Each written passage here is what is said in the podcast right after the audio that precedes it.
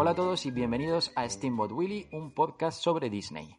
Aquí José Alfaro y a mi lado de nuevo Javier Giralda. ¿Cómo estás, Javi? Pues muy bien. Eh, aquí he salido al balcón a que me dé un poco el sol, a, a ver si me bronceo. Está haciendo un día estupendo aquí en Man la Vallée, cerquita de Disneyland París, ¿verdad, José? Eh, sí, de, de hecho yo, yo, yo también he salido al balcón a tomar el sol esta mañana. Y bueno, me he quemado. Me he quemado del Hombre. cuello, tengo el cuello fatal, fatal, fatal, fatal. Bueno, pues eh, ¿cómo, cómo, qué, qué- qué tenemos hoy? ¿Qué traemos? Bueno, pues hoy traemos un programa un poco diferente. Normalmente estos últimos, eh, estas últimas ediciones no hemos hablado de algo en concreto, hemos vagueado un poco, hemos hablado de noticias y tal, pero esta vez vamos a tener un tema concreto, de nuevo. Así que sin más dilación, eh, vamos a empezar. Os recordamos que estamos en iVoox, en iTunes y en Spotify, en, en cualquiera de los tres. Eh, podéis buscar podcast Steamboat Willy y aparecemos. Si no, también podéis seguirnos en Instagram, arroba Steamboat Podcast. Y bueno, nosotros somos arroba josalfar0 y Javi es arroba life-off-giralda. Así que si, sin liarnos más, vamos a empezar ya a hablar de Disney.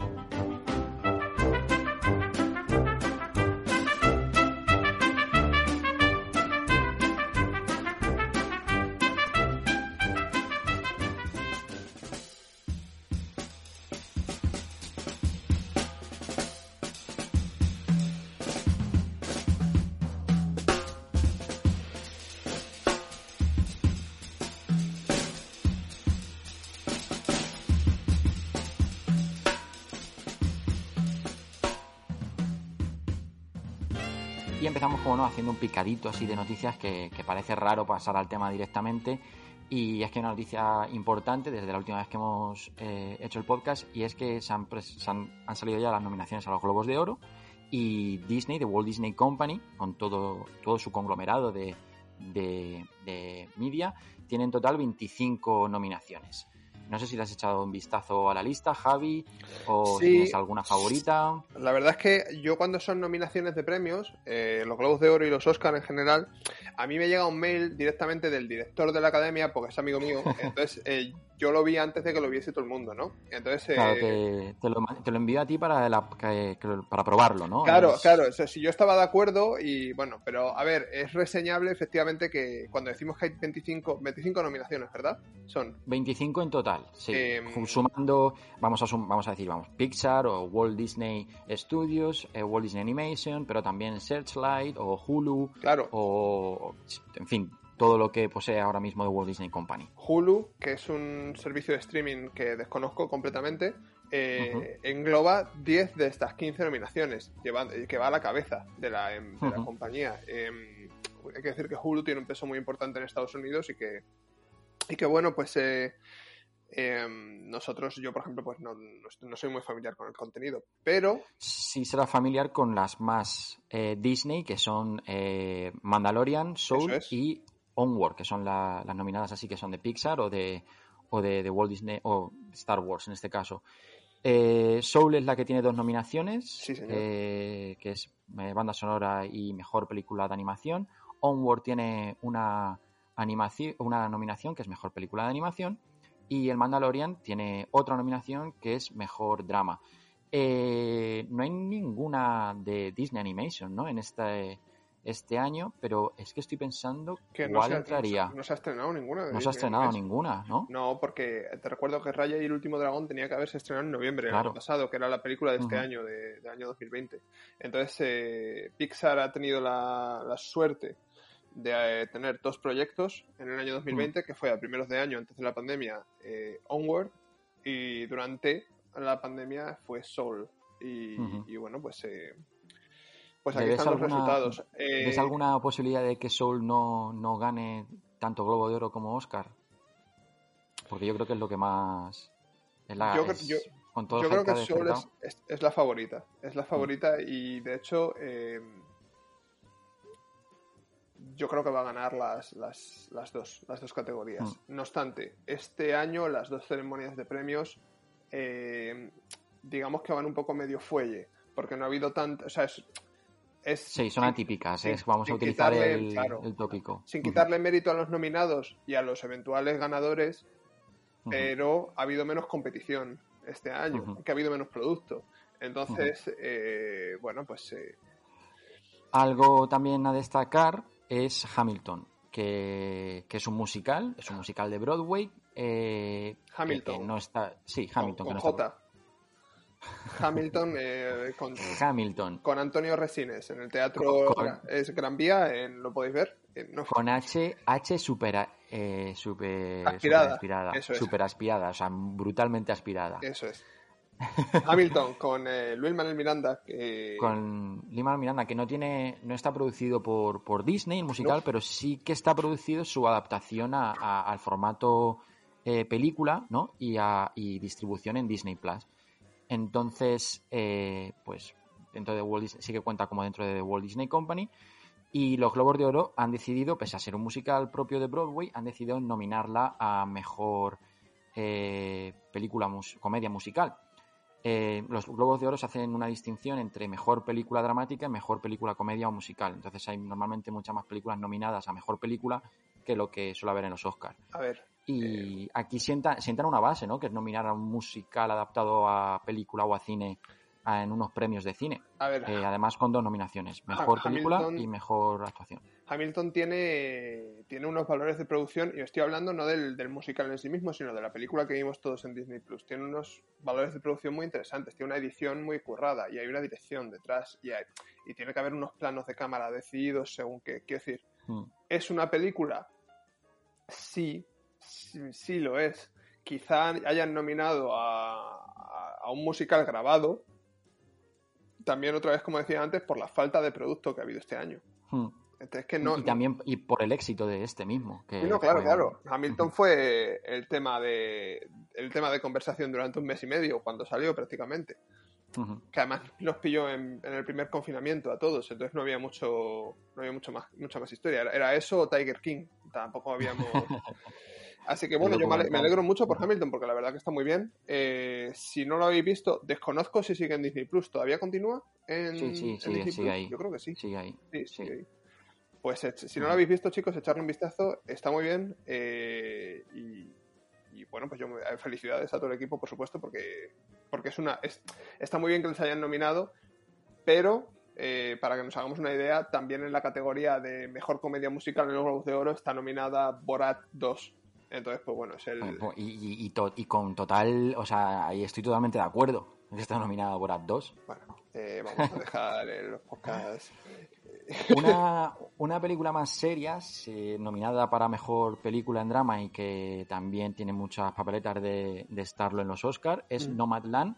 Eh, es una película que está nominada a mejor película, mejor actriz, eh, Frances McDormand, mejor director, Chloe Zhao y mejor guion, Chloe Zhao. Eh, esta directora, Chloe, va a ser la directora que se encargue de The Eternals, de la adaptación de, Marvel. Y, y bueno, no, no sé si has visto algo suyo antes. The Rider es una de las más famosas que tiene antes de Nomadland. Eh, pero sí que Nomadland suena en todas las quinielas para, para los Oscars y es de Searchlight, por lo tanto también pertenece a, a The Walt Disney Company. Y mm, a- más allá de esto, pues por ejemplo The Great, que es una serie de Hulu, tiene cuatro nominaciones. Palm Spring con el, con el cómico Andy Samberg también tiene dos nominaciones. Eh, la historia de David Copperfield, Rami, Ratchet, bueno, en total 25 nominaciones. Que, eh, para hacer un poco la comparación, Netflix en estos Globos de Oro tiene un total de 42. No llega, no llega al doble de, de nominaciones. ¡Qué locura! Bueno, ¿Quién iba a decir esto hace dos, dos años? ¿eh? también es el año de, de- de los streaming. Entonces, pues bueno, es que, no, es que no ha habido más producto. Tampoco. Ha habido muy poco cine realmente. Por cierto, eh, yo sé que no tiene mucho que ver con. Bueno, no tiene nada que ver con Disney, pero Tenet. ¿qué ha pasado? ¿No está? Eh, también no está eh, nominada a Mejor Banda Sonora seguro. ¿No está nominada a Mejor Drama? Lo miro. Porque era la película que en principio iba a salvar el cine. Y... Sí, sí puede ser que esté nominada, ¿eh? Sí puede ser. Está Man, que está seguro, Los Siete de Chicago, El Padre, Promising Young Woman y no, no, no está, no está Tenet. Pues... La mejor película. Porque me imagino que no entraría dentro del mejor drama. Y no está. Está The Fade, que es la de Anthony Hopkins, Mank, de David Fincher, Nomadland, que es de la que hemos hablado, pues, Promising Young Woman, que eh, eh, está también con esta chica Carrie Mulligan y El juicio de los siete de Chicago. Pues un, vasito de agua para Christopher Nolan, ¿eh? Porque... Vasito de agua para Christopher Nolan. Sí que está, eh, yo creo recordar que sí que estaba para mejor música o tampoco para mejor banda sonora, creo. Pero puede ser que no. Bueno, no, es, no, tiene, no tiene nada que ver con esto que estábamos hablando. Pido perdón por el paréntesis. no, pero Sí, sí que está, que es de Ludwig Göransson, el mismo que de Mandalorian, tu, tu favorito. Mi favorito.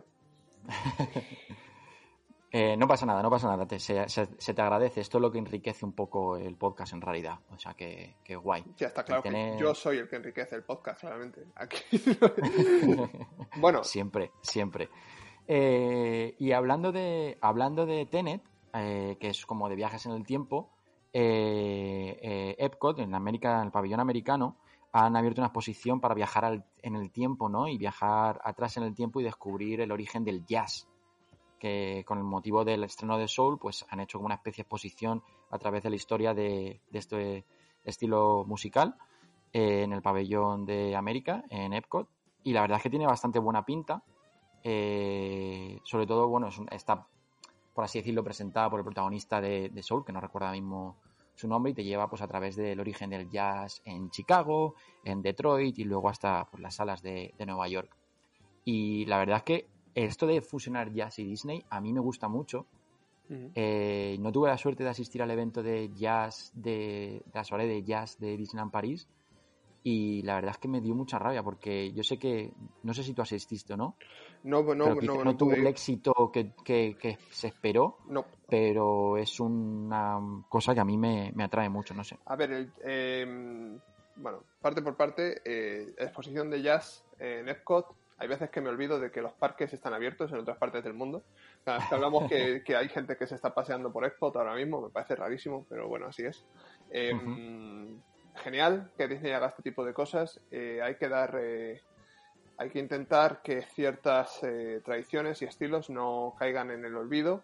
Y el jazz ha estado muy, muy, muy a punto de caer en el olvido durante finales de los 90, principios de los años 2000. Y, ahora parece que está teniendo un renacimiento hipster. Que no y no lo digo con, con, tono peyorativo en absoluto, me parece bien que haya gente que, que vuelva al jazz. Eh, aquí, sin ir más lejos, yo era una persona que con veintipocos años no se escuchaba nada de jazz, ni aunque me lo pusiesen, y ahora tengo varios vinilos de jazz en casa y me parece una música para tener eh, de ambiente cuando mm. estás haciendo otras cosas, cuando me parece de lo mejor que puedes tener como ahora que la tenemos puesta de fondo. Así que genial, Disney más jazz, yo valido, como decimos aquí en Francia, yo valida, así que genial que hagan estas a Mí, a mí me, mola mucho que Epcot haga este tipo de cosas eh, porque el origen de Epcot en los 80 un poco es el de unir entretenimiento y formación o cultura y, tal, y bueno, sé que no es lo mismo que como fue en su origen, pero eh, este tipo de, exposiciones eh, ambientadas en, en un universo de Disney pues yo creo que, que, son una forma como un poco de reinventar tanto eh, Epcot como, como, a lo mejor buscarle nuevas, nuevos caminos a, Disney. Y, creo que queda muy bien, no sé, creo que la exposición, a ver, la verdad es que solo he visto una imagen, no han publicado ninguna imagen oficial más. Una imagen, has visto una, trompeta colgada de una pared.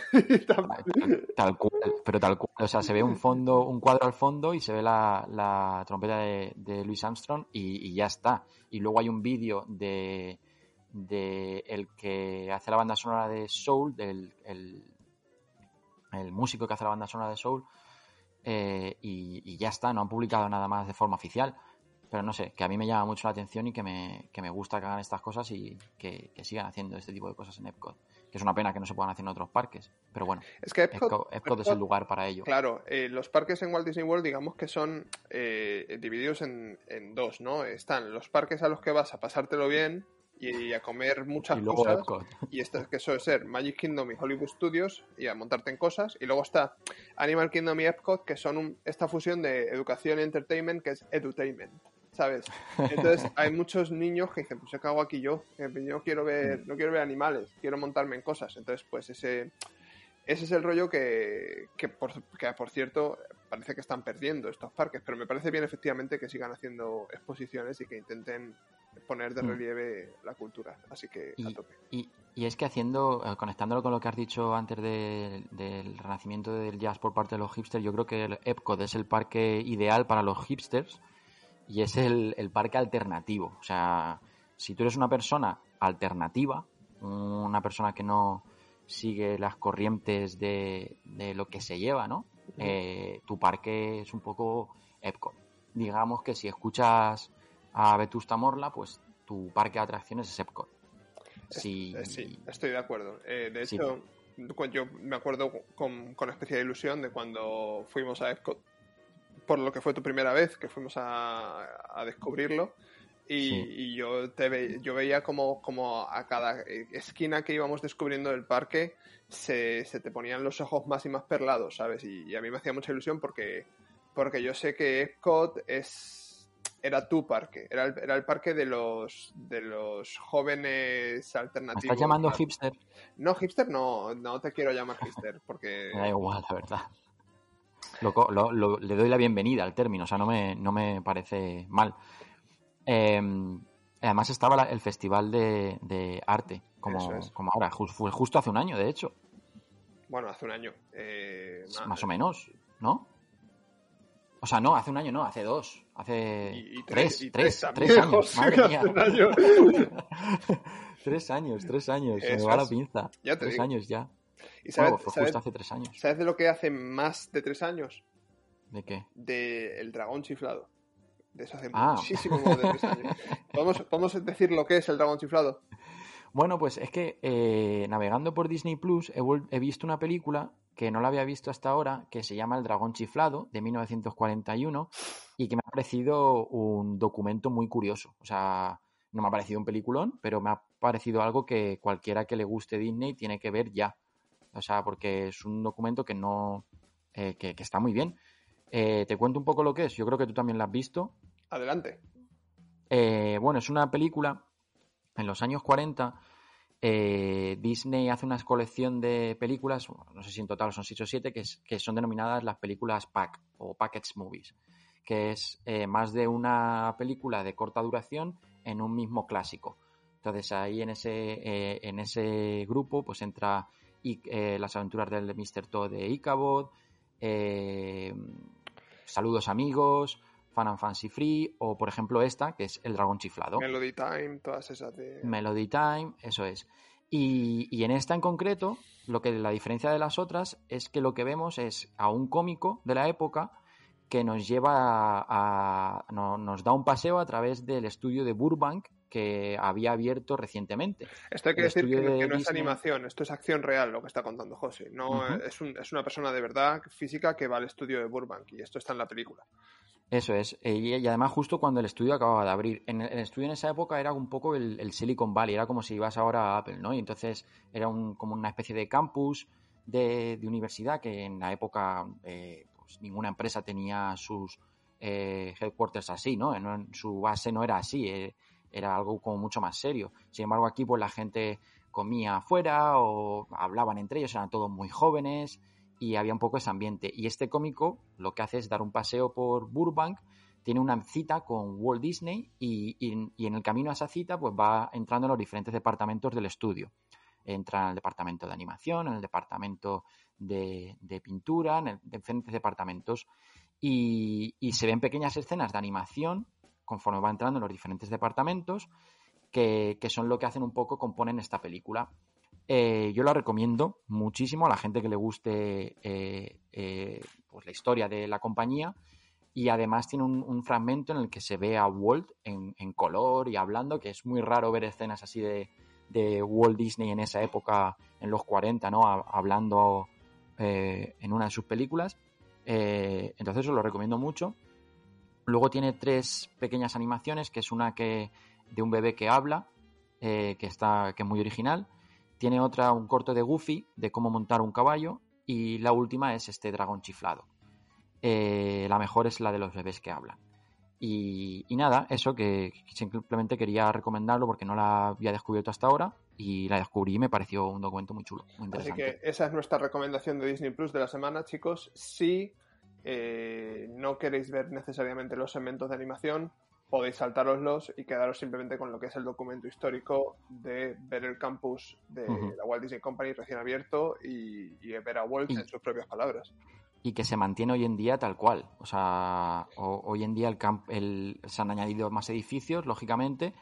Eh, es más, mucho más grande, pero lo que es la esencia y la base es tal cual. Eh, está en el documento, en la película. Que, mira por ella.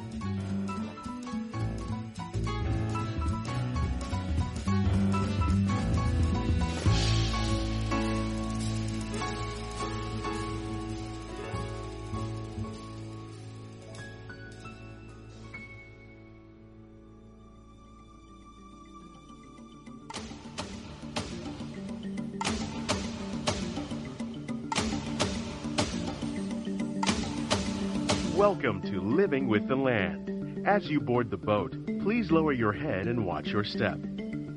For your safety, remain seated with your hands, arms, feet, and legs inside the boat at all times. Parents, please supervise your children and refrain from flash photography or using video lights until we reach the greenhouses. Thank you. Now, sit back, relax, and enjoy living with the land.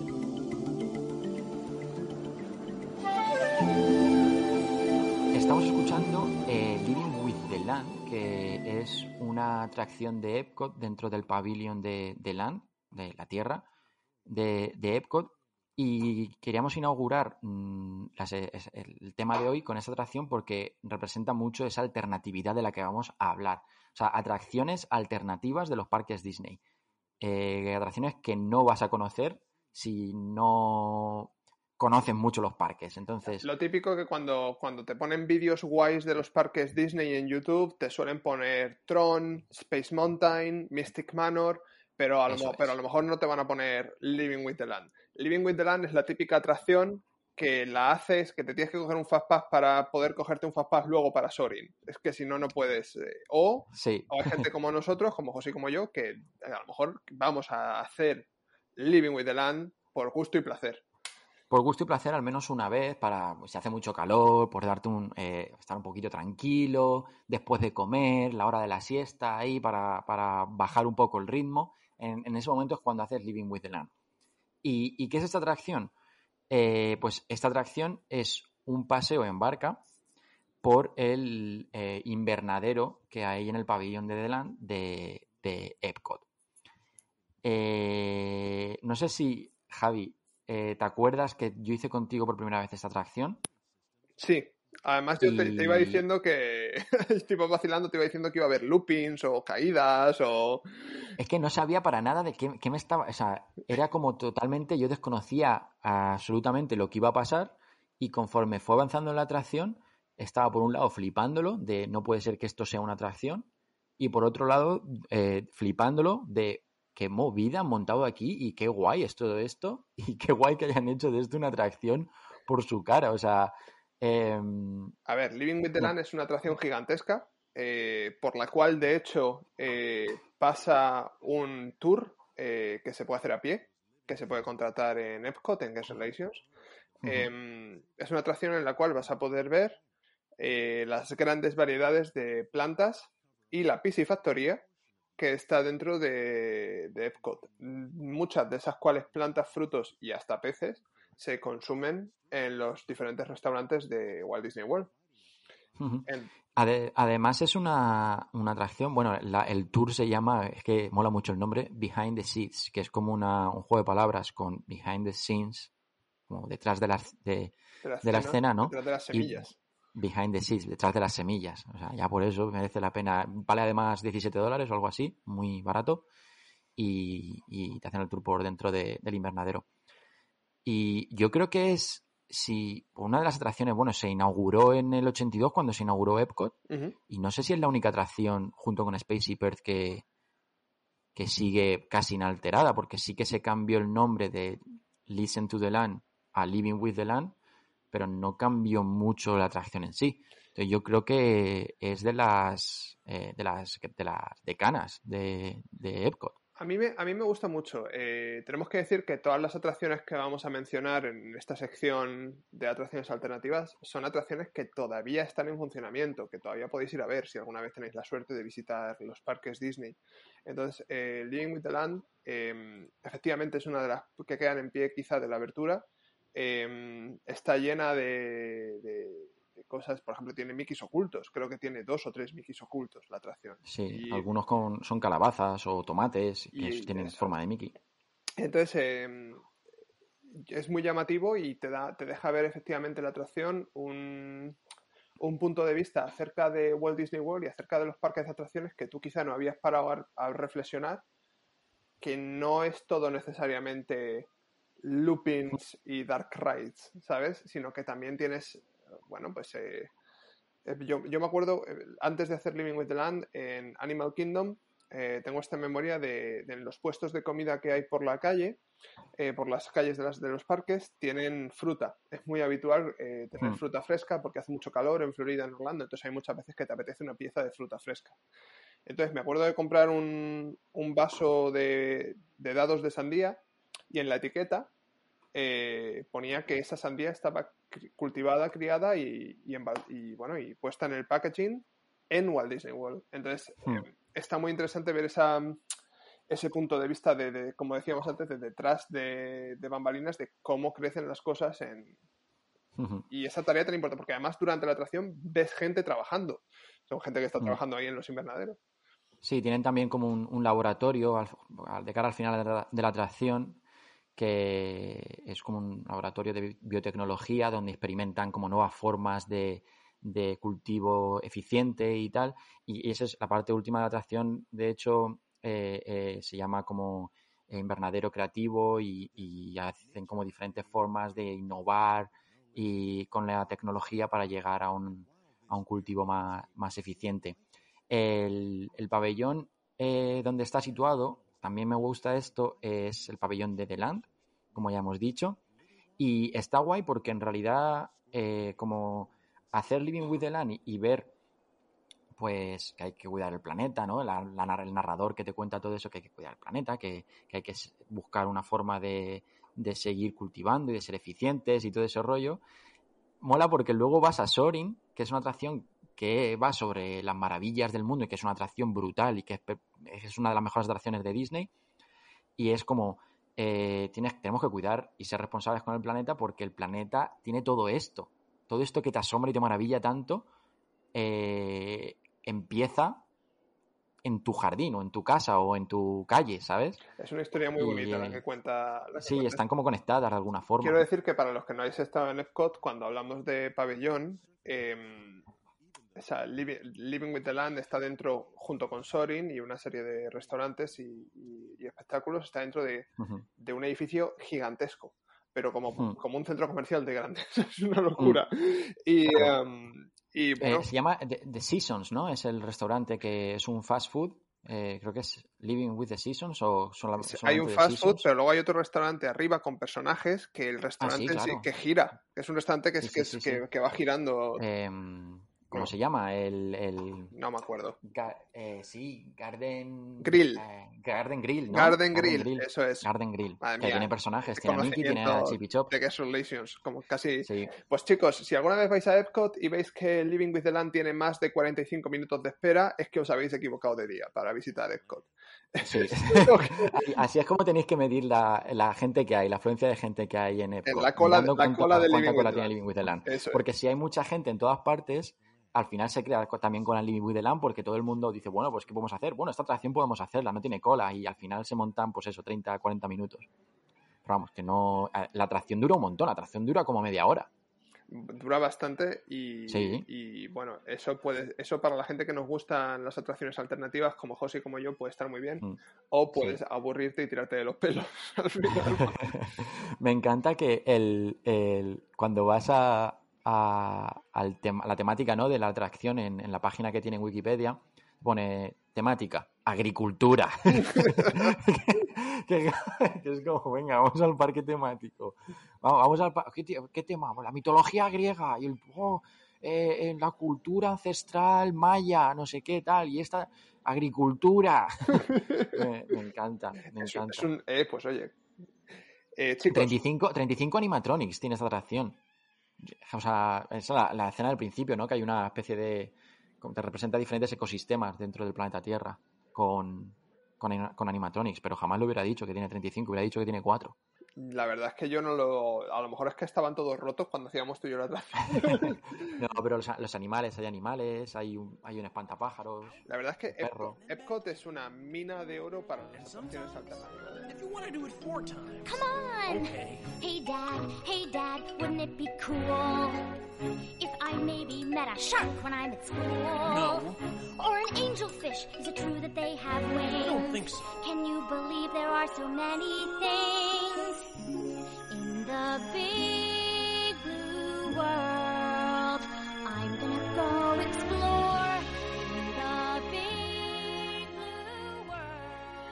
Esta canción de la banda sonora de, Buscando a Nemo eh, está también en la atracción de Seas with Nemo and Friends, que si hemos hablado antes del pabellón de The donde estaba Living with the justo al lado de ese, de ese pabellón hay otro que es eh, de SIS, ¿no? Es sobre el agua. Hemos ya hablado de la tierra, pues ahora toca hablar del océano, de los mares, del agua en sí. Y, bueno, en el 2000, si no recuerdo mal, 2006, fue cuando se cambió, eh, se renovó este, este pabellón y se introdujo a los personajes de, Buscando a Nemo, convirtiéndolo así en la atracción de SIS with Nemo and Friends. Eh, ¿Qué recuerdas de esta atracción, Javi? Bueno, pues eh, yo recuerdo hacerla por primera vez em, yo solo. Desde fuera no parece tan grande este pabellón como The Land. Entonces me acuerdo de encontrar esta atracción y no tener mucha fila de espera. Y la atracción, em, si no recuerdo mal, creo que te es como un Omnimover, como si fuese Phantom Manor, por ejemplo. Es un vehículo eh, que hace un circuito cerrado. Entonces, el vehículo es de dos personas, te montas como en una especie de concha gigante del mar. Y en esa concha vas viendo a los personajes de Buscando a Nemo em, que te van contando una historia, una aventura y en cierto momento esta atracción se intercala con, em, con, auténtico, con un auténtico acuario gigantesco con peces de verdad dentro. y, ah, y, lo que más impresiona es la salida y este pabellón que tienes después de la atracción el, pabellón de la forma en que funcionaba antes, o bueno, de la forma que funciona ahora también en realidad, eh, es que tú cuando vas a la entrada no entras directamente al pabellón, entras a la atracción. Y puedes entrar directamente al pabellón si quieres, pero tienes que hacerlo por, la salida, si no recuerdo mal. Por la tienda de souvenirs. Claro, por la tienda de souvenirs. Entonces, si entras directo a través de la atracción, no te haces una idea, o sea, el final de la atracción, al llegar al pabellón y ver todo el acuario que hay eh, impresiona mucho, sobre todo si no sabes que está ahí. Es, lo, que, lo que me eh, pasó a mí. Eh, luego me explicaron que es el segundo mayor acuario de Estados Unidos. 22.000, eh, 22.000, no, como 200.000 litros de, de, agua son. No sé, una barbaridad. Tiene, además tiene un montón de especies diferentes. Tenía dos o tres leones marinos. hay un montón de tiene que estar mal. Estoy viendo aquí que son 22 millones de litros. ¿Cómo va a ser eso? Por favor. José, eh, puede ser. Sí, 22 millones, 5,7 millones de galones eh, americanos, entonces son 22 millones de litros de agua. Que tú no te acuerdas lo grande que era. Qué barbaridad. Una barbaridad. Pero eh, hablando de la atracción en sí misma, porque el pabellón está muy guay y eso no tiene ningún mérito, pero la atracción. eso no tiene ningún mérito. Claro, o sea, el, pabellón. de Nemo en una. La, atracción, a lo que vamos, la atracción. la atracción tiene unos unas como unas medusas de papel maché, así colgando el techo. Un, un, pez de estos con la linterna, el que, el que perseguía a Dory y, a, y al padre Nemo. ¿Cómo se llama el padre Nemo? Sí. Eh, eh, Marvin. Marvin. Marvin. Eh, ese con la bombillita tiene un, tiene animatrónica así regular que, que va y ya está. O sea, la atracción es fascinante.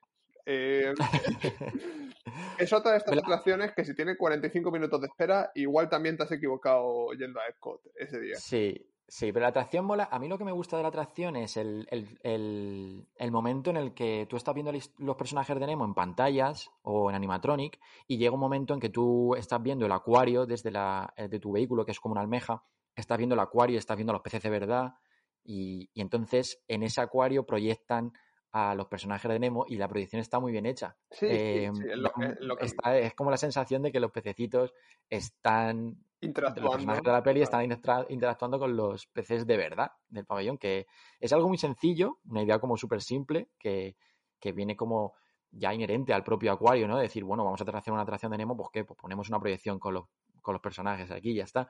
Pero es como muy efectiva, está muy guay. Sí. Y, y, bueno, luego también tienes eh, otra atracción indie al lado que es Turtle Talk with Crash, que es una interacción con la tortuga Crash eh, en directo, que es como Stitch en, Disneyland París, para los que conozcáis más el parque de, aquí de París. Así que ya sabéis, chicos, si alguna vez estáis en Epcot y hace 40 grados de calor y no tenéis más dinero para comprar helado, podéis meteros en The Six with Nemo and Friends o en Living with the Land.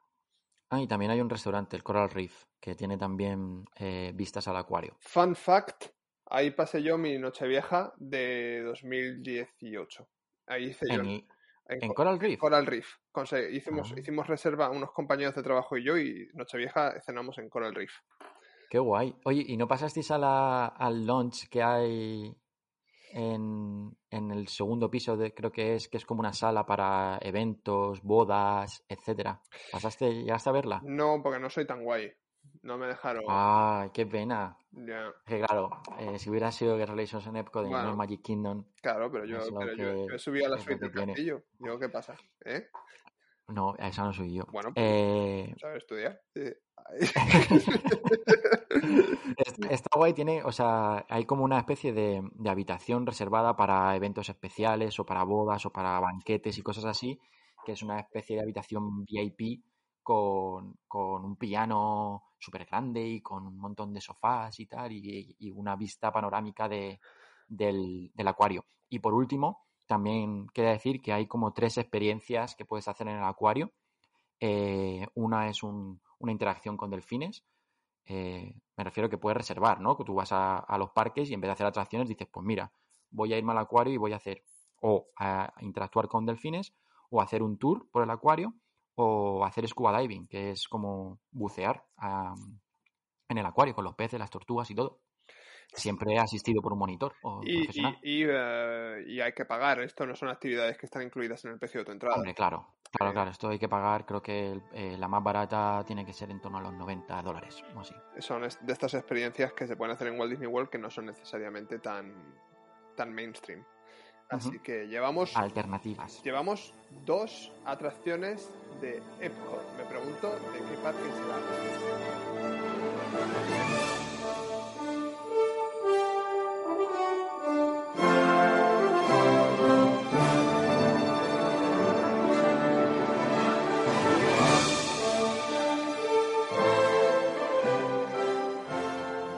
Pues con esta música tan, tan, tan épica, volvemos con Mission Space, que es otra atracción alternativa en, en Epcot que creo que cuando se estrenó no era tan alternativa como lo es hoy en día. No, tuvo, tuvo su pequeño momento de éxito, em, pero luego decayó mucho en popularidad por una serie de factores. Eh, la atracción, eh, para los que nos estéis escuchando y no sepáis qué tipo de atracción es, eh, es una atracción en la cual tú embarcas en, una lanzadera espacial muy realista. estás en lo que digamos en la cabina con tres tripulantes y tú el cuarto, es decir, son cuatro personas por cabina y eh, la idea es que te van a disparar a, Marte y van a utilizar la órbita gravitacional de la Luna para que tengas una, propulsión, digamos, eh, que llegues, entonces te van a poner en hiperespacio y, perdón, en, hipersueño. y, eh, pero esta atracción tiene dos versiones. La versión ticket verde, te digo ticket verde y ticket naranja porque es un ticket que te tienen que dar en la entrada según entras los cast members. El ticket verde es para toda la familia, hasta niños pequeños, y el ticket naranja es la versión de alta adrenalina. Y el problema que yo creo que pasó con esta atracción es que la, el ticket verde es muy bleh, ¿sabes? Y una vez que lo has hecho, pues ya lo has hecho y ya está, y no tiene ese factor de repetibilidad que mola. Y el ticket naranja es muy, muy intenso. Entonces no, es, no, es, la típica atracción que puedes hacer con papá, mamá y el niño, ¿sabes? Tienes que ser gente joven, tiene que ser, además, incluso hasta gente joven, hay gente que no quiere, que no puede o que no, que, que, que sale mal de esa atracción. Es una atracción que eh, cuando, cuando se creó en, en, realidad solo tenía una opción, solo tenía la opción fuerte. Y luego fue más adelante que le pusieron la opción eh, verde para un poco eh, decir, bueno, creo que nos hemos pasado. Entonces pues, hicieron una acción floja, una, eso, una opción floja y era demasiado floja. Entonces ha estado ahí bailando entre una cosa y otra. Pero, pero es eso, la, la, atracción cuando se inauguró era fuerte y tal, o sea, la inauguración fue grande, Michael Eisner, astronautas, eh, no sé, un plan, hubo un gran evento y, y, ha quedado un poco en el olvido y para mí es una atracción que es que yo no he tenido una sensación como la que viví en esta atracción en ningún otro en ningún otro tipo de atracción. Quiero decir que si tú haces una montaña rusa, pues más o menos las, las eh, sensaciones son parecidas. Eh, pero es que esta atracción me pareció como súper rara, súper... Eh, estás dando en el clavo con esto, con esto, que estás diciendo. Es muy difícil explicarlo, pero eh, es muy raro con una persona adulta, en, en, entrados a los 20, casi más cerca de los 30 de lo, que de los 20, como es nosotros nuestro caso, es muy raro que nosotros experimentemos en esta edad adulta una sensación totalmente nueva. O sea, nuestra, nuestra biblioteca de sensaciones ya está hecha. Sabemos lo que es tener hambre, sabemos lo que es tener sed, sabemos lo que es tener cansancio, sabemos lo que es tener alegría, pero no tienes ni idea de lo que es Mission Space. Y cuando sales dices, acabo de sentir algo nuevo, que no había sentido nunca. Y ese, eso también se añade a la adrenalina de haber hecho una atracción de, de sensación fuerte. Entonces tú sales, yo a mí lo que me pasa es que yo salí eufórico de esta atracción. Sí. A mí también, porque entendí todo el, el, proceso también de cómo es, porque es una atracción fuerte, pero que no tiene ni caídas, ni velocidad, ni es centrifugación pura y dura. Es como es el entrenamiento de los astronautas, en realidad. De hecho, y... eh, deberíamos hablar que cuando estás haciendo la cola de la atracción, se aseguran varias veces de que antes de que entres en la sala de pre-show, de que tienes el ticket naranja, de que estás seguro de lo que es el ticket naranja y de lo que conlleva el ticket naranja y cuando entras al embarcamiento hay varios vídeos de seguridad que te recomiendan, o sea, que te recomiendan que si eres de corazón débil, que si eres de los que, que, te, que te vayas, que no entres a la sí. Y es la única atracción de Walt Disney World que tiene incluido enfrente de tu asiento bolsas para vomitar. Sí. Ninguna otra sí. atracción de Walt Disney World tiene esto. Yo me mareo fácil en, en, atracciones, ¿eh? No, o sea, me gusta hacer todo tipo de atracciones, pero me mareo, soy una persona que se marea fácil. Y la, para mí el truco fue, que lo dicen antes en el pre-show y en la cola y todo, fue eh, no cerrar en ningún momento los ojos, apoyar la cabeza detrás, salvo en los momentos que, no, que me pedían hacer algo, y mirar siempre a la pantalla fijamente, no a otro lado. Ah, bueno, si hubiese mirado en algún momento a otro lado, sí. te juro que hubiera potado a, te hubiera potado a ti, porque a, a la cabina, contigo. Es. Hay que decir que mm. efectivamente hay momentos en los que tú eres o el comandante, o el ingeniero, o el piloto, y hay momentos en los que la atracción requiere que tú hagas algo ese hacer algo es, es darle a un botón, realmente. Y de sí. hecho el botón parpadea cuando le tienes que dar. Y si no mm. le das no pasa nada tampoco. Pero bueno, tiene esa gracia de... Claro, de... eso está ahí para que tú sientas la fuerza de la gravedad. Eso es. eh, está ahí para que, que, digas, porque si no haces nada, pues sí, estás notando a lo mejor la fuerza de la gravedad, dices, ostras, qué, qué rápido va esto, o que noto esta presión, tal. Pero si mueves la mano para adelante, es cuando mueves la mano y haces así como y la mano se va para atrás y dices, ¿qué cojones está pasando? Porque es que no tienes la sensación de que estés eh, yendo rápido para adelante o rápido para arriba o rápido... No, no, no estás viendo que estás centrifugando tampoco. No. Entonces tú estás ahí parado y dices, bueno, pues algo estará pasando porque yo noto como una presión en mi pecho, pero no sé bien qué es lo que está pasando. Y es el momento de apretar el botón cuando haces así, oye, ¿qué está pasando? Que me voy para atrás, ¿sabes? Y tengo, está que, muy guay. tengo que decir que mm, que es una de las atracciones Mission Space que siempre que iba a Epcot yo hacía. Si me Caía. Mm. Yo, porque es una de estas atracciones que hoy en día tiene entre 15, 20 minutos de cola El Fastpass es muy Mm. raro que lo necesites para esta atracción. Eh, hace poco Disney quiere darle una nueva vida. Parece que van a abrir un restaurante, Space 220, cerca Space de, 2020. de esta atracción para darle un poquito Sí. más de, Eso es. de- de gracia. Eh, Yo la recomiendo, pero eso sí, eh, que si no tenéis ningún problema de salud precedente y sí, y, y si os gustan las sensaciones fuertes. Em, Eh, pero bueno, Es otra, el, el restaurante va a ir, creo, eh, eh, había, aquí había otra como otra sala VIP, igual que en el otro pabellón de, de SIS, que se llama el Planeta Rojo, eh, la habitación del Planeta Rojo. Y es porque la atracción está eh, patrocinada por HP y los empleados de HP pueden acceder ahí cuando quieran y tienen bebidas gratis, golosinas y cosas así. qué guay. Curiosidad. Pues, y eh, creo que ese espacio creo que está siendo utilizado también para el restaurante Space 2020. 220. Pues Ujú. chicos, Mission Space, una de mis, una de mis favoritas, y de verdad lo digo. em, y y además es que me, me encanta que haya una atracción.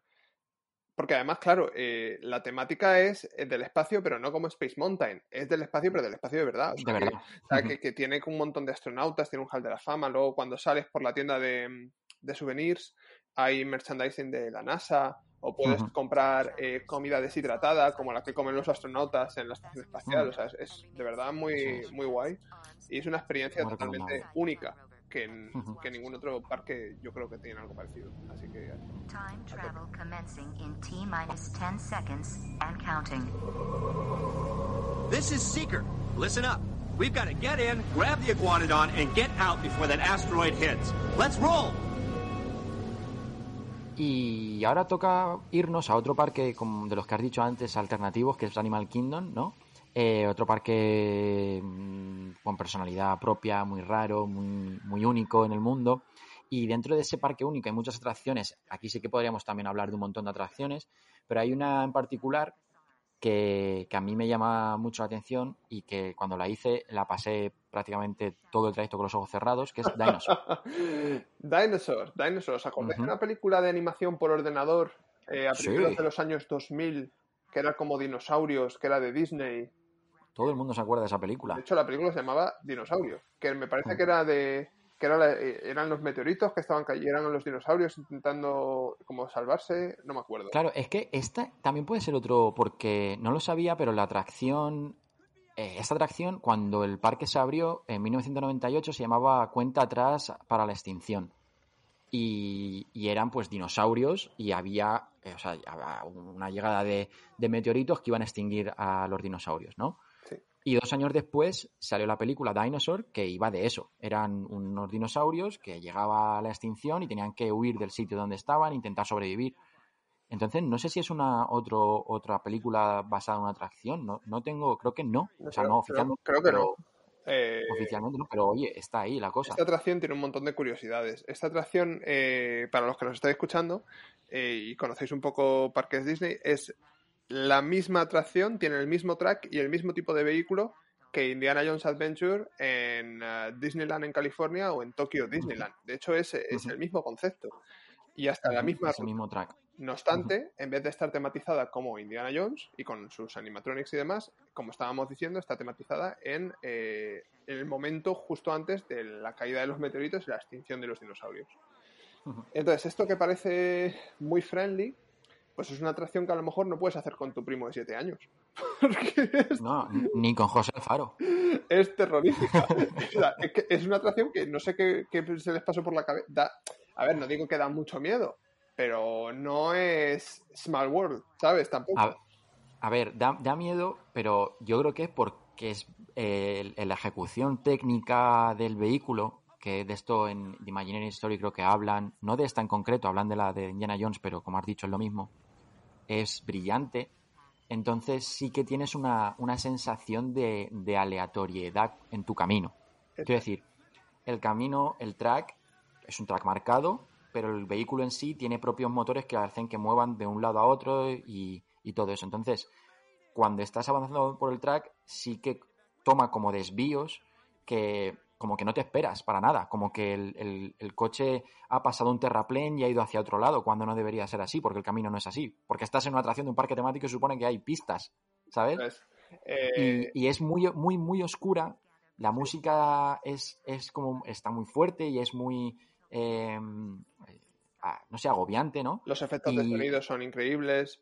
Eh, Claro, y los animatronics de los dinosaurios son muy grandes y, eh, y se mueven justo en el ángulo que se tienen que mover para que justo cuando el coche cae en, en determinado momento el, el animatronic salga y el asuste. efecto de sonido con el efecto de, de, de, eh, de iluminación, con el ruido del animatronic, con el coche cayendo que no te lo esperabas, todo junto hace que sea aterrador. Claro, porque no son, no son animatronics dinosaurios cookie, son dinosaurios dinosaurios. Sí, y, y es eso que, ese factor también que, que le da este thrill a la, a la atracción. De hecho, hay un momento, esta atracción es una de esas atracciones que tiene foto, que te hacen una foto durante el camino, y, ah, y todo, todo el mundo que es su primera vez sale aterrorizado en la foto. Si es la primera vez que hacen la atracción, porque la foto justo te la hacen en un momento que un dinosaurio gigantesco viene a comerte a ti y a todo el que está en el coche.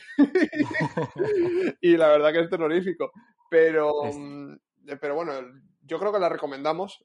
Eh, Sí, sí, sí. es de estas atracciones que, que, como decimos, no son Expedition Everest o Pandora, pero, pero, pero nos gusta, nos gusta mucho Dinosaur.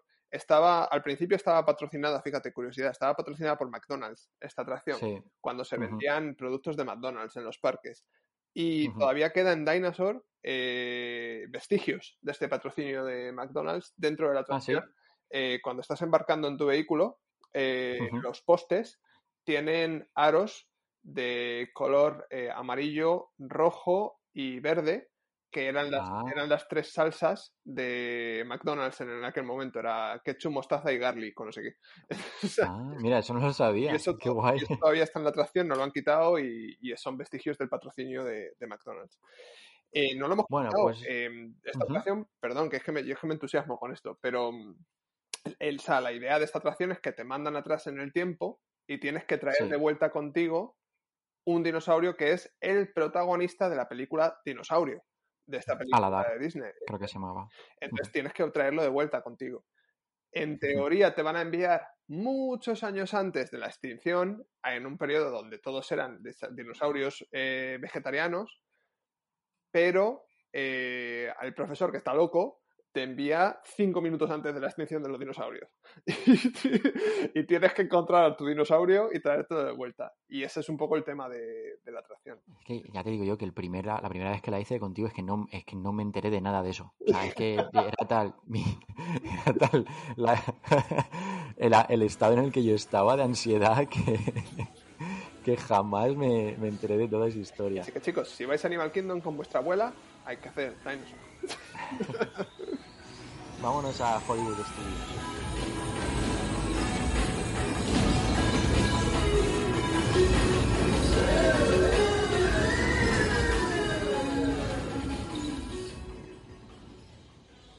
Estamos escuchando un, aunque lo siento porque no se escucha muy bien, no es de muy buena calidad el audio, pero es que no, no he encontrado nada más limpio.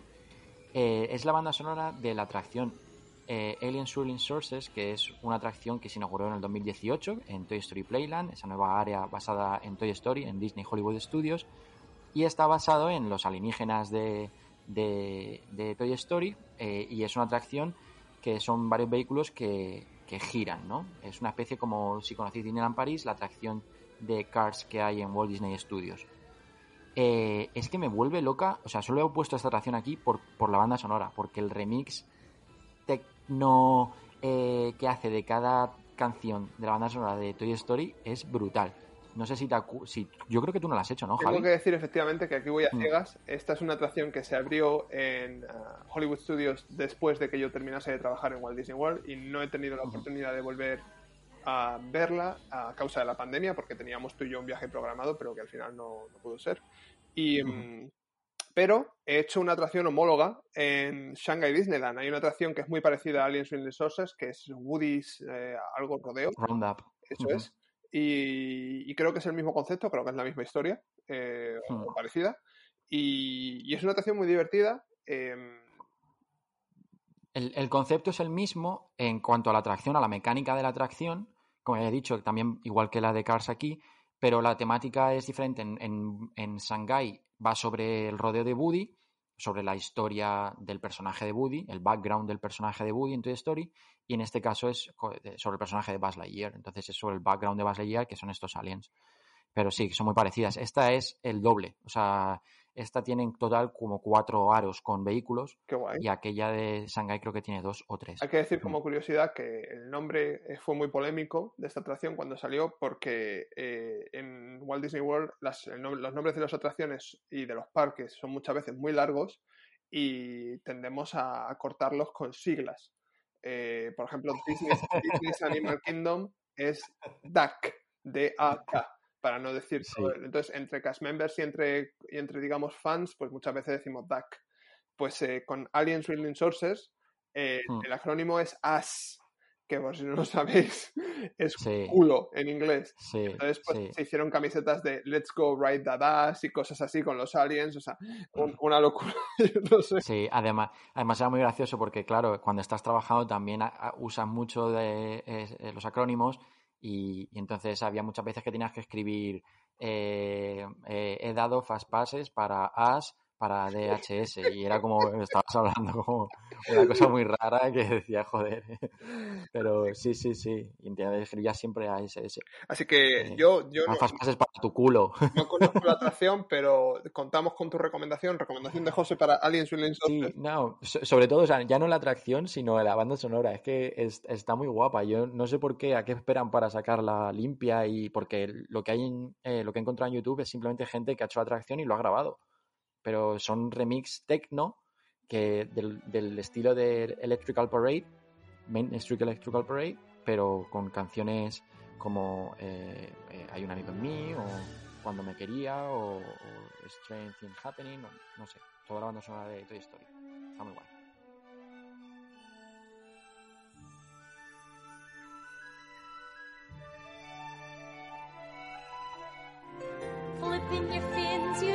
Get too far. Legs are required for jumping, dancing, strolling along down a, what's that word again? Street. Up where they walk, up where they run, up where they stay all day in the sun, wandering free. Wish I could be part of that world. Último parque que visitamos antes de dejar el resort de Orlando. Vamos, estamos en Magic Kingdom y lo estáis escuchando es la, composición, la banda sonora de, de la aventura bajo el mar de Ariel en, Magic Kingdom y también en California Adventure. Y esta, Javi, es una de tus atracciones favoritas. A mí me encanta. Eh, esta atracción, hay que decir varias cosas de esta atracción. Originalmente planificada para Fantasyland en Disneyland París en el, eh, en el pad de extensión en Fantasyland, enfrente de, de Velanote. Es una atracción que finalmente, por problemas de presupuesto, no se terminó haciendo aquí, pero ya que estaban más o menos desarrolladas, se, se, terminó haciendo en, en otros parques. Em, forma parte de la expansión de Fantasyland de Magic Kingdom para añadirle capacidad. y, eh, y, bueno, pues eh, vamos a entrar en este mundo subacuático de, de la sirenita y vamos a seguir la historia de la película eh, a través de una serie de escenas y animatronics. ¿Por qué me gusta tanto esta atracción? Es una atracción, para empezar, que casi nunca tiene cola, fila de espera, ¿vale? Es una atracción que tiene de los Mickeys ocultos más locos que hay en todo el mundo. El mejor. ¿Te acuerdas el de la piedra que tienes que... Sí, sí, sí, sí, A la salida de la atracción hay tres rocas y según donde te pongas en el hay un puente y a, la derecha quedan tres rocas. Según donde te pongas en el puente y, según cómo mires, en esas tres rocas puedes ver un Mickey oculto. pero un Mickey oculto que no es simplemente la cara de Mickey. No, no, es el Mickey de Steamboat Willie con el timón. Hay, eso es más puntos a favor de esta atracción. Tiene de las mejores bandas sonoras de cualquier atracción de, los parques Disney, porque es la banda sonora de la sirenita. Y que está, está hecha a posta para la atracción. O sea, se volvió a grabar Alan Menken volvió a grabar eh, las canciones de La Sirenita para hacer la composición para lo que dura la atracción. Y tiene, de los, bajo mi punto de vista, de los mejores animatronics que se han visto nunca en, las atracciones, eh, incluyendo, por supuesto, un animatronic gigantesco de Úrsula con su bola de cristal, que es fantástico. Eh, Mide aproximadamente como dos metros o más es, una, pasada. Em, y bueno, eh, muchos efectos eh, muy, muy, muy bonitos. Eh, cuando tú el, el, vehículo, en este caso, parecido a la atracción de Nemo que hemos hablado antes. Es una, es una concha de mar gigante y cuando entras bajo el mar ves proyectado en el vehículo que va detrás tuya como si nos estuviésemos, como si estuviésemos de verdad entrando en el mar. Ves el mar, hmm.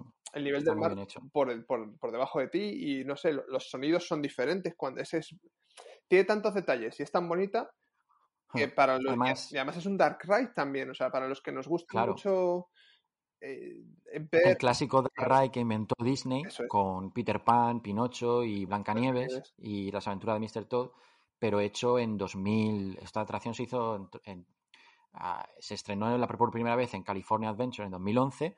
Entonces, pues vamos a decirle que cuatro o cinco años antes estuvo ya haciendo.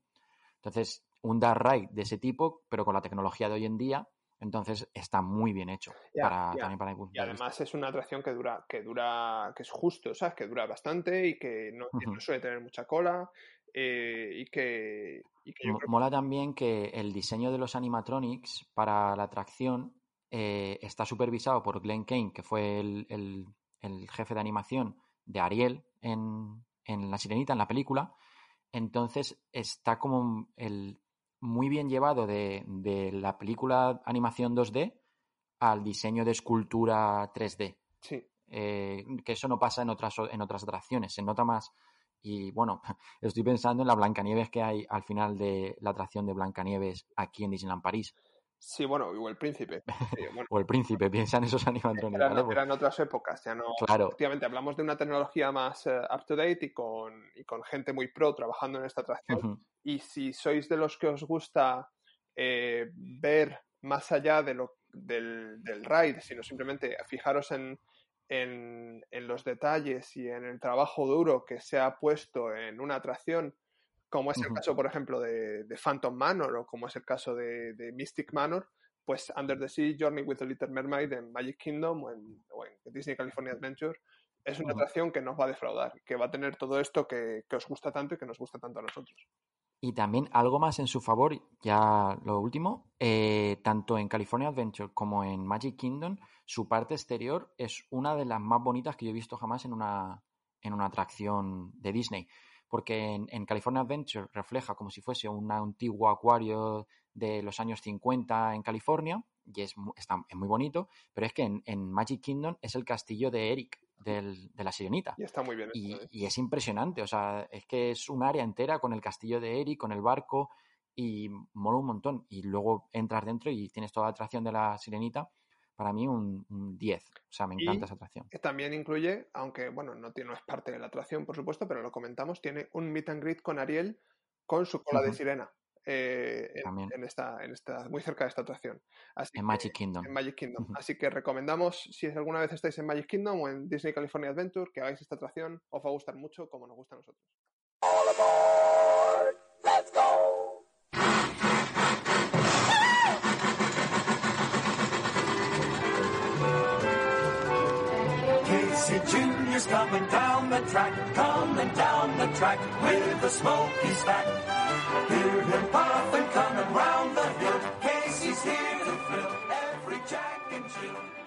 Y este tren tan famoso de, Dumbo está también en Disneyland París, en una esquina del parque, que yo creo que es de mis zonas también más, eh, bueno, de mis zonas favoritas porque es muy tranquila y hay dos pequeñas atracciones que, que, son atracciones alternativas como las que estamos hablando hoy, eh, pero están también muy bien. Esta en concreto que Junior hace un recorrido en tren por el, tren, por, el tren con el tren de Dumbo y lo hace a través de, para verte otro punto de vista de los cuentos clásicos que hay en la atracción que hay justo al lado, que es el país de los cuentos de hadas.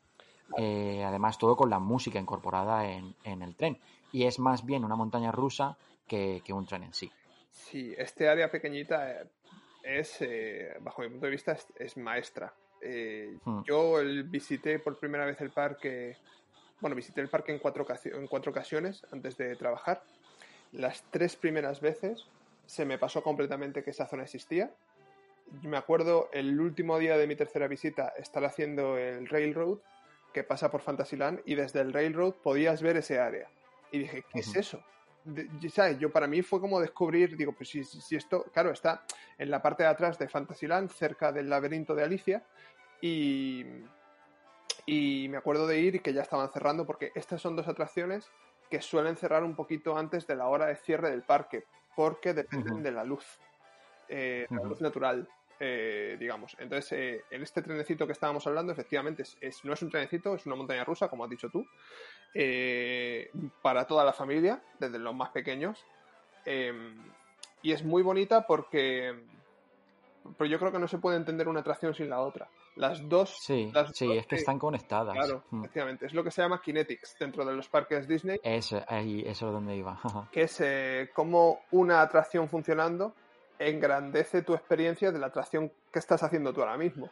Eh, como, como, como, están, como pasa en muchas ocasiones, como pasa en Discovery, bueno, en todos los lands de los parques Disney, si está bien hecho el land, vas a ver kinetics y, Mm. y- y en este caso, pues eh, recomendamos este pequeño tren, no por el tren en sí mismo, sino por la experiencia que vas a tener viendo los decorados de la atracción de al lado.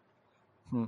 Es que además es un es, es la atracción de Casey Junior, esa montaña rusa, más el barco de la atracción de al lado, más el tren Disneyland Railroad que da la vuelta a todo el parque. Entonces son tres atracciones que en un momento determinado tú puedes estar enfrente de un punto fijo y, y ver cómo enfrente de ti eh, a tres hay a tres niveles diferentes movimiento, acción, Lo cual, eh, lo cual le, narración. lo cual le da vida, efectivamente, Ujú. vida y, y acción al parque y, y hace que el parque parezca más, eh, más vivo, que ese es el, el tema. Aparte, normalmente ahí en, ese, en esa pequeña esquina, detrás del laberinto de Alicia y detrás del molino viejo, también suele ponerse Tiger o Winnie the Pooh para hacerse fotos con, con los visitantes y, y es un sitio también que pues puedes hacer varias cosas, sobre todo para los más pequeños.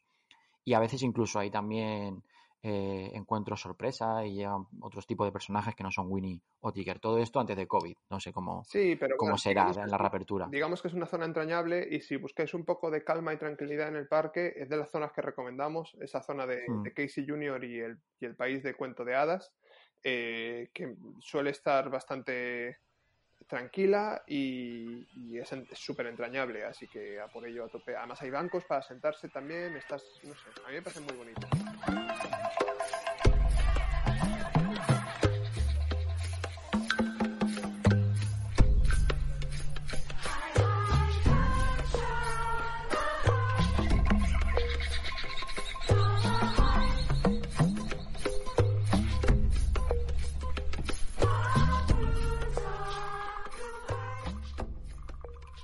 Y con esta banda sonora de, de aventura, de isla, de mitología, llegamos a, a Camp Discovery, que es una atracción eh, situada en Adventure, en Isla Aventura, Adventure Isle, en, en Shanghai, Res- Disney Resort, y que también es otra de las atracciones alternativas que hemos elegido, porque es algo que no creo que se repita en ningún otro parque Disney. Es una especie de, de mm, ¿cómo se llama? Trekking. El trail de, mm, trail de aventura. tra- trail.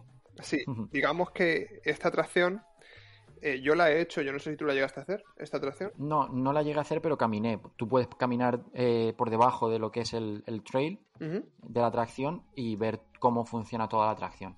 Entonces estuve paseando por ahí, O sea, aunque que- no que llegue a hacer la atracción Digamos sí. que lo conoces más o menos. A mí, Sí. a mí Kaylee, que es mi chica que, con la que visité Shanghái, me insistió para hacer esta atracción. Yo no quería, porque Shanghái Mm. está llena de atracciones muy locas, que como lo sabéis todos, está- tienes, tienes Tron, tienes Piratas del Caribe. Entonces dije, pues esta atracción seguro que es un rollo. Eh, Estaba muy equivocado con, mi, con mi juicio. Eh, digamos que es una atracción en la cual al hacer la cola llegas a una zona antes de embarcar, bueno, de embarcar, no embarcas en ningún sitio, pero ahora explicaré por qué, llegas antes de acceder a la atracción, un cast member te pide que dejes todas tus pertenencias, incluyendo tu teléfono móvil, tu cartera, tus monedas, todo lo que puedes llevar suelto, en una taquilla que cierras con llave y tú te quedas con esa llave en modo pulsera en tu mano. O te la puedes guardar en el bolsillo si tienes cremallera, como quieras, ¿vale? La cosa es que no lleves nada suelto. ¿Por qué? Porque acto seguido te van a poner un arnés en todo el cuerpo, ajustable a tu talla, por supuesto, y ese arnés tiene una cuerda que sale de tu cintura y que va eh, enganchada al techo en un sistema de raíles que va por todo el techo de la atracción que tú tienes que ir moviendo a pulso. Es decir, tú tienes que ir deslizando tu propia cuerda para llegar desde el principio de la atracción hasta el final de la atracción. Esto, eh, que parece, en teoría parece sencillo, no lo es tanto porque tienes, digamos, tres niveles de elige tu propia aventura. Eh, tienes que pasar, tienes que escalar montañas, tienes que pasar por precipicios, tienes que pasar por debajo de cascadas y, y hay mo- tienes que pasar por troncos, eh, por un tronco que se puede caer, troncos que están rodando y de hecho tú te puedes caer al vacío. No te caes de verdad porque está este arnés y esta cuerda sujetándote, pero yo he visto a, a- a- a gente, eh, a visitantes asiáticos eh, que estaban en el parque con nosotros eh, haciendo esta atracción llorando. Sí, una, una mujer de mi edad llorando en el, en el precipicio porque es que es muy es muy estrecho. O sea, yo que, yo que calzo un 45, yo no podía, a mí no, yo tenía que ir pegado a la pared para poder pasar por ahí. Pero, Ay, lo que me hubiera gustado verte caerte. pero, joder. Pero la recomiendo a tope. Es una atracción que además quiero decir que, que dura casi 45 minutos, ¿eh? Que vas a estar Mm. haciendo este recorrido. Es otro tipo de, de propuesta, ¿no? De entretenimiento diferente que no estamos habituados a ver en ningún parque Disney. Eso es. Y mola mucho también la narrativa, un poco que tiene eh, todo, el, todo el land de Isla Aventura en Shanghái. Tiene como una narrativa que es que era una isla habitada por una, a- una raza que son los Arbori, eh, o una tribu que son los Arbori, y hay una, un grupo de exploradores que se llama la Liga de Aventureros, que llega a la isla y entonces eh, empieza a explorar y a crear una conexión, una comunicación con, con los Arbori. Y entonces una de las cosas que crean en esta isla, en esta cultura Arbori, es el, el Camp Discovery. Y pues una forma de ver las diferentes maravillas naturales que hay en esta isla de esta cultura Arbori. Y, y bueno, está muy bueno. Y he visto que la Liga de Aventureros, esta, esta cosa, ¿no? Que está en esta narrativa, eh, como que está relacionada con más cosas en otros parques. No sé si tú sabes algo la, más del tema. estamos hablando de la misma liga de, de SEA, la liga de, de sí que está en Mystic Manor. No, no, no es esa, es otra. Por lo que yo he visto, por lo que pone aquí en, en Disney Fandom, está conectada. Hay indicios de que esta liga eh, eh, eh, realizó como eh, un camino para llegar hasta, hasta, hasta el Himalaya, en lo que entendemos por Expedition Everest en Animal Kingdom.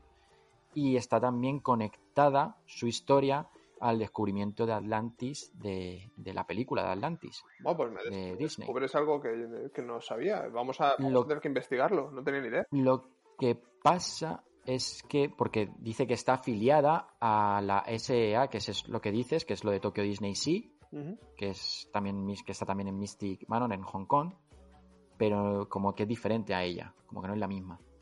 Qué curioso. Pues hay que hay que meterse más porque no sé todo esto no sé si es oficial, todo esto no lo estoy viendo en una fuente oficial, lo estoy viendo en, en Disney Wiki. De todas maneras, Entonces- eh, volviendo un poco a. Si alguna vez estáis en Shanghai Disneyland y os sobra tiempo, porque si vais, si solo vais un día, bueno, pero yo tenía varios días que iba a estar allí. eh, recomiendo Camp Discovery porque, porque es de este, como decimos, todas cuando decimos atracciones alternativas, yo creo que al principio muchos de vosotros os habéis tenido que pensar atracciones aburridas. No es el caso, para nada. O sea, yo a todas las atracciones que hemos dicho, a mí me encanta, o sea, me, me haría cualquiera ahora mismo. Sí. Y hay atracciones que son de, de sensaciones fuertes, como hemos hablado de Dinosaur, de, de, de Mission Space, Mission en este caso de Camp Discovery, que son atracciones eh, que, que, bueno, para los thrill seekers os va a gustar mucho. Así que, recomendación.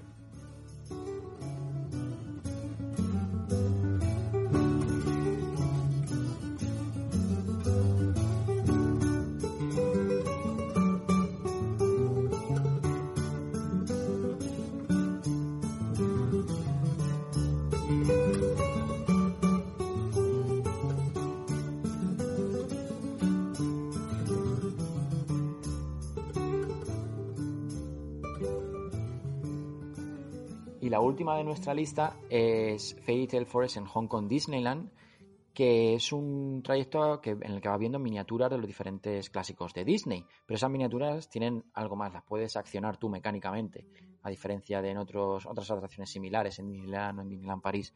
Eh, yo no he estado en Hong Kong Disneyland, pero tú, Javi, has estado y sí que la has hecho esta atracción. Entonces, Sí. cuéntame un poco Eh, ¿Cómo va? Esta atracción eh, la descubrimos por casualidad, porque en Hong Kong Disneyland, digamos que hay, atracciones que son copia-pega de otras atracciones parques Disney del mundo.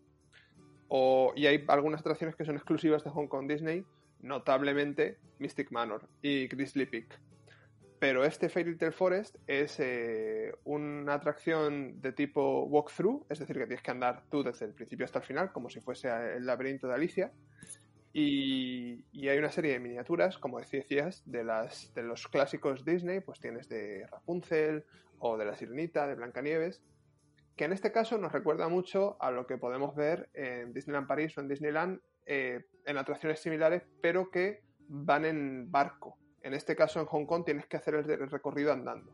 Como particularidad, efectivamente, son, son pequeñas, em, pequeñas escenas mecánicas que puedes accionar tú con un sistema de poleas eh, y ver la acción, eh, de, bueno, tomar vida delante de tus ojos. Esta atracción la descubrimos por casualidad porque un cast member nos dijo que Campanilla encontraba a los visitantes dentro de la atracción, en un punto muy eh, en un punto clave de la atracción que es Pixie Hollow.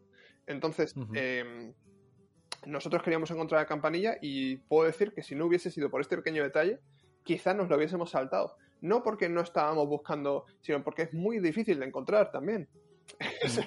está... dentro de una atracción. Claro, está muy escondida y, em, y, y, bueno, y a pesar de que Hong Kong Disney es pequeño todavía como resort, pero digamos que de estas rebuscadas, como, como Indiana Jones en Disneyland París, que tienes que saber ir y tienes que saber dónde está, pues esto es parecido.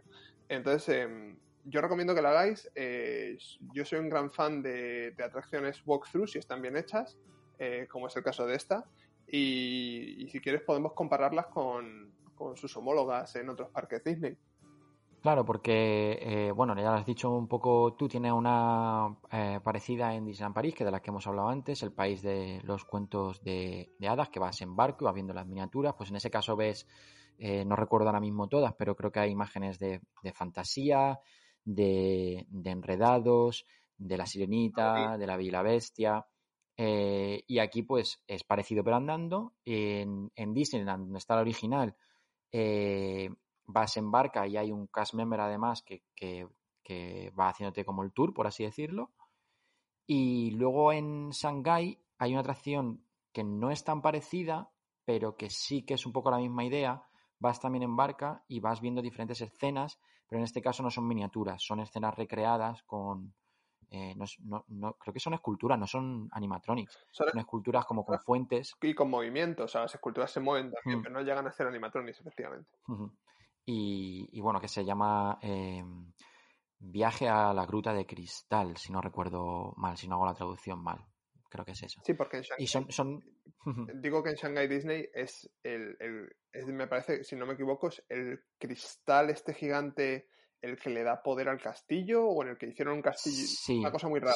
Pero está conectada la historia del cristal de esta atracción con la historia del castillo.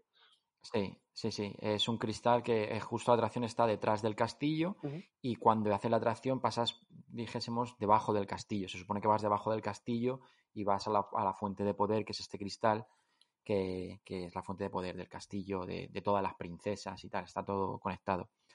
Y, y, bueno, son atracciones que son, pues eso, muy tranquilas, muy monas, eh, con, mucho cuidado y mucho aprecio por el detalle eh, y que, en mi opinión, porque siempre vienen bien en un viaje en un parque temático que todo va como muy precipitado y siempre vas con prisa, pues tomarte el tiempo para ver una de estas. No sé si, creo que la de Hong Kong, yo creo que me imagino que para disfrutarla bien tendrá que ser que no haya mucha gente en ella. Si hay gente, a lo mejor te distorsiona un poco la, experiencia. Eh, en el caso, tienen en común las, las cuatro, incluyendo la de Shanghai, eh, que si vosotros sois fans de, la jardinería y, de la floricultura, el, trabajo de, paisajismo en estas atracciones está muy cuidado eh, y es impresionante lo que se llega, porque hay bonsais, hay pequeñas eh, plantas de diferentes colores, un montón de flores y además se mantiene durante todo el año a pesar de las condiciones climatológicas en los parques que son muy variopintas y, es muy bonito, muy bonito de ver, así que en cualquiera de los parques que visitéis, incluyendo por supuesto Disneyland París, si podéis tenéis que hacer estas atracciones.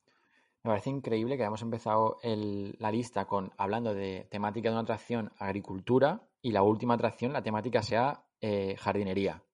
Claro, eh, Me parece, o sea, la forma perfecta, más redonda de acabar el, sí. el podcast de esta el- semana. el lacito en el, en el regalito y chicos, estas son Tal cual. nuestros picks eh, personales de atracciones alternativas. Mm, Por supuesto hay muchas más que no hemos mencionado eh, y que también nos gustan mucho. Eh, Está Walt Disney Presenta en Hollywood Studios, por ejemplo, que es un vídeo con la historia de Walt Disney, con una exposición. Eh, Muppet Hmm. Vision 3D, hay, pues, hay un montón. Pero a esas yo creo que le vamos a dedicar otro podcast porque son atracciones show. Eh, es una mezcla entre un híbrido entre show y atracción. Entonces, ahí va a haber otro podcast porque ahí tenemos atracciones también para, para, para rato. Eh, ¿Cómo le podrías llamar a este podcast? ¿Le podríamos llamar el- la temática de la agricultura o algo así? ¿Tú crees? El- la atracción para los amantes de la agricultura, podcast y el nombre, para, para los amantes de la agricultura, que sea ese el nombre. Como tú quieras ponérselo. Esto es- si yo no pincho ni corto, yo soy un mandado. Aquí el director del programa eres tú. Yo, yo vengo y digo gilipolleces y ya está. La atracción que Greta Thunberg haría. O algo así. Siete atracciones alternativas. El número dos te sorprenderá. Algo.